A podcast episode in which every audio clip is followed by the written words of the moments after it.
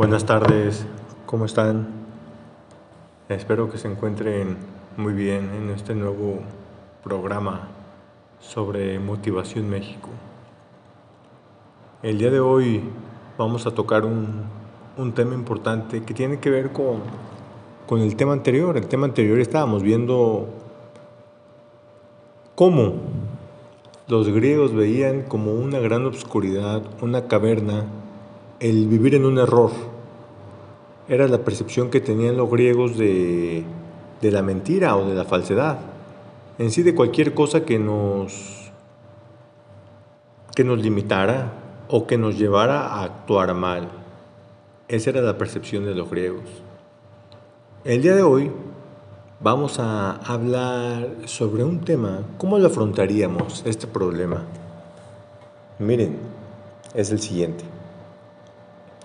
¿Cómo afrontaríamos estar en la cárcel? Repito, ¿cómo afrontaríamos estar en la cárcel? No parece fácil, ¿verdad? No parece fácil. Definitivamente se requiere de gran, de gran valentía de gran punto honor.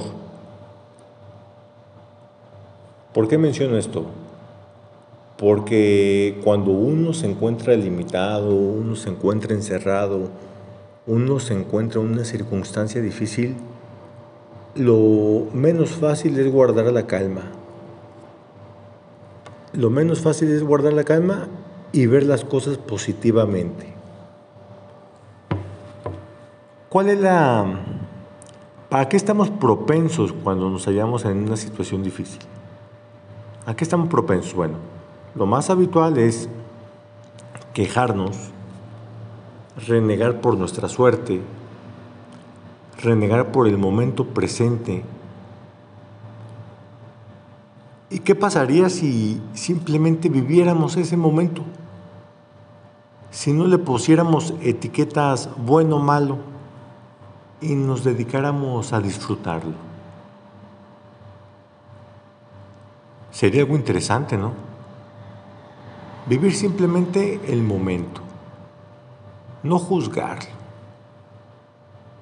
aunque estemos en la cárcel, aunque estemos en la cárcel, o en cualquier otra situación.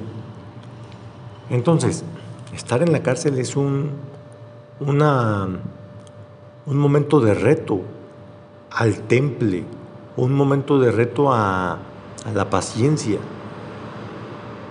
Porque evidentemente, bueno, de antemano, es normal que nadie quiera estar en esa situación. ¿Sí? De ya lo, de ya lo decimos, perdón, de ya lo decimos. En esa situación nadie, nadie quiere estar. Pero aquí nunca, en esta vida, señores, nunca es de esta agua no le debe beber. Eso no existe, ¿eh? eso no existe pudiera pasar esa o peor. Entonces, lo que yo digo es, ¿por qué no la vivimos? ¿Por qué no vivimos el presente sin juzgarlo, sin ponerle etiquetas? Etiquetas me refiero a decir, este, qué mal momento, pésimo momento, ¿por qué me pasa esto a mí? Yo no lo merezco. Y enfrascarnos toda esa experiencia enfrascarnos en quejas. ¿Por qué? Miren, en vez de tanta queja no buscamos darle solución a las cosas, si se pueden, y si no, pues lo vives el momento, lo vives. Pero buscando no, no verlo como un momento de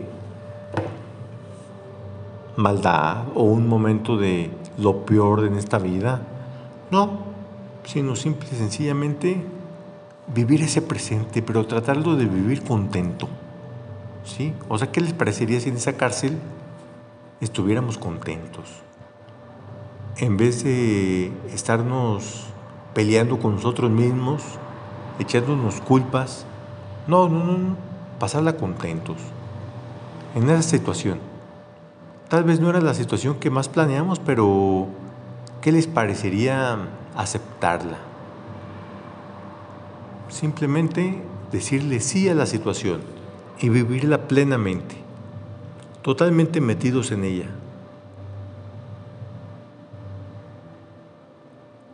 Rezando, meditando, viviendo cada momento como el último, en vez de cada momento estar renegando de esa situación, en vez de estarnos creando en la cabeza fantasías, alejándonos del presente.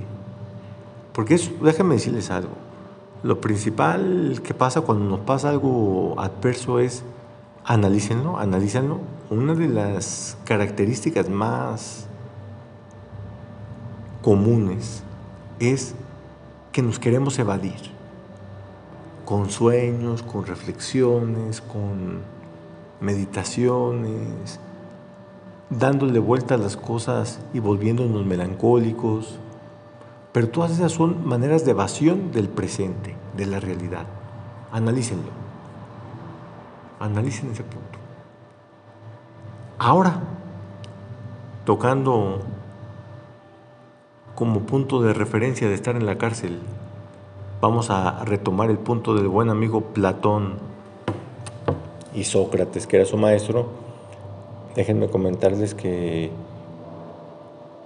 nunca escribió nada Sócrates, jamás.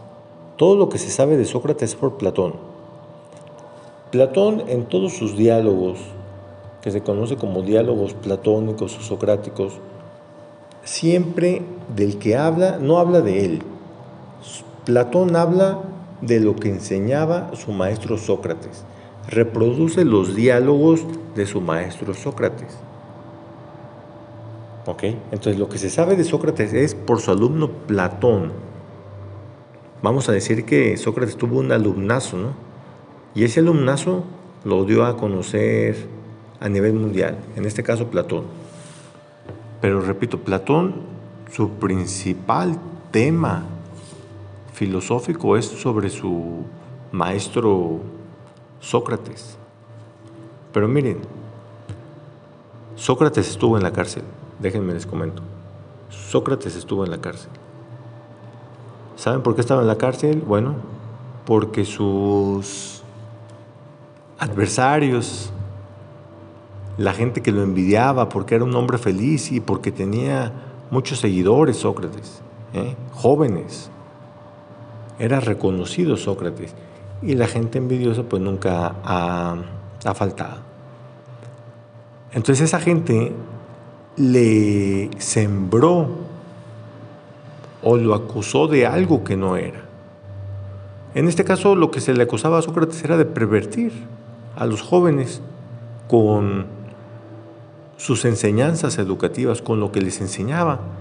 Pero si nosotros vemos lo que enseñaba Sócrates, gente más heroica y gente más buena, por llamarlo de una manera, no puede haber.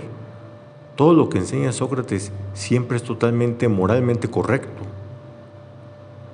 Por eso de ahí viene la expresión platónica, porque siempre Sócrates, sus decisiones iban enfocadas a lo mejor, a lo más noble, a lo más bello. Entonces, ¿de dónde sacas si tú a alguien enseñas lo mejor, lo más noble, lo más bueno, que perviertes? Bueno, eso solo puede venir de la envidia. En este caso había gente que no quería a Sócrates, ¿sí? Pero más que nada por hombre justo, ¿no? Por hombre justo que por que realmente hiciera algo mal, ¿sí? A veces a los justos les va mal y fue el caso de Sócrates en el sentido de que estuvo en la cárcel, que es de lo que estamos hablando. Sócrates estuvo en la cárcel y murió ahí, lo asesinaron, ¿sí? Lo asesinaron con una sustancia que ahorita no recuerdo exactamente el nombre, pero bueno, es equivalente al veneno, ¿no?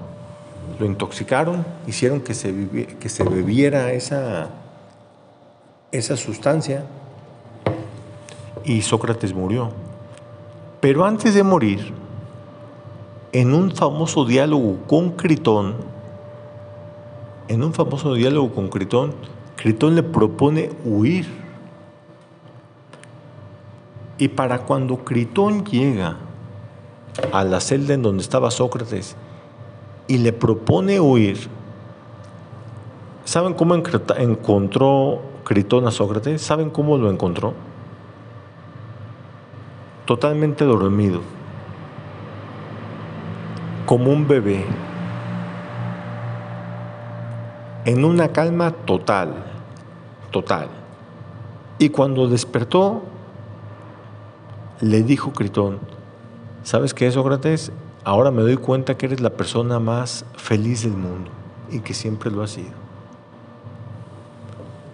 Porque Sócrates no tenía el más mínimo miedo que lo fueran a matar. Sócrates no estaba angustiado en lo más mínimo por estar en la cárcel.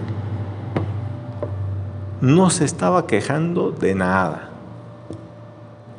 Lo que mencioné en un principio.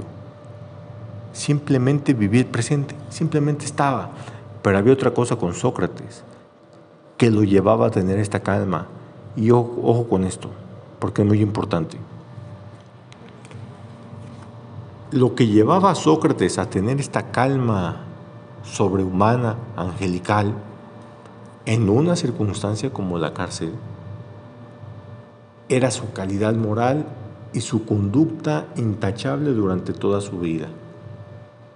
O sea, esto es, Sócrates tenía una paz profunda aún en circunstancias difíciles porque toda su vida fue intachable. Lo que les mencionaba, siempre enseñaba lo mejor, siempre buscaba obrar de la mejor manera, de la manera más noble, de la manera más heroica. Ese era Sócrates. Y cuando Critón le propone que huyan, bueno, le contesta varias cosas, pero resumiendo le dice, no Critón, porque eso es violar las leyes que yo siempre he defendido, que se deben de cumplir. Más aparte, el hombre de bien nunca tiene nada que temer y rechaza la invitación de Critón a poder huir. O sea, Critón, la idea de Critón era sobornar. Critón tenía dinero y pensaba sobornar a ciertas personas corruptas para que soltaran a Sócrates, porque era su amigo. ¿Sí? Pero el punto es que Critón veía como algo muy malo estar en la cárcel y morir. Pero resulta que para Sócrates estar en la cárcel y morir no era malo. ¿Por qué? Porque siempre vio la muerte como algo natural. Siempre vio la muerte como algo que era dar otro paso en esta vida y en la cual las almas, porque los griegos creían en las almas, van a un estado de profunda paz, de profunda tranquilidad si obraste bien en esta vida. Un poco las creencias cristianas, ¿no? Entonces, Sócrates cree en el alma. Y él no quería huir porque él estaba muy tranquilo. O sea, se ve que morir, pues hay que morir y ya. No pasa nada. Si hay que estar en la cárcel, pues estamos en la cárcel y respetamos las leyes y ya está. Y vivimos tan contentos como siempre. ¿Cómo ven? ¿Cómo ven este personaje griego? Es impresionar, ¿no? La calma, la tranquilidad. No todos, no todos. A mí me costaría trabajo, porque, y más trabajo, chéquense este punto, que sepan que no hiciste nada, ¿eh? ¿Cómo les parece eso? El saber que no haces nada y que estás pagando una condena. Es difícil guardar la calma. Porque si la haces, bueno, pues capaz de haces salida porque pues hay que pagar lo que uno, uno realiza. Pero si no haces nada, es difícil guardar totalmente la serenidad para cualquiera, desde luego, para cualquiera. Pero aquí Sócrates nos, nos enseña que se puede que se puede dormir como un ángel, como un niño, ¿eh? y que te visiten y que tú estés así como si nada. Y que incluso te propongan huir y a pesar de que se pueda, no se pueda, este, tú no tomas esa decisión porque para ti esta vida hay que vivirla, pero también tiene un fin. Y si hay que afrontar la muerte, se asumen las consecuencias y ya está no hay problema. Bueno, ese fue el mensaje por el día de hoy. Me dio mucho gusto saludarlos, créanmelo. Hoy, 29 de octubre del 2020. Que tengan una excelente tarde. Hasta luego.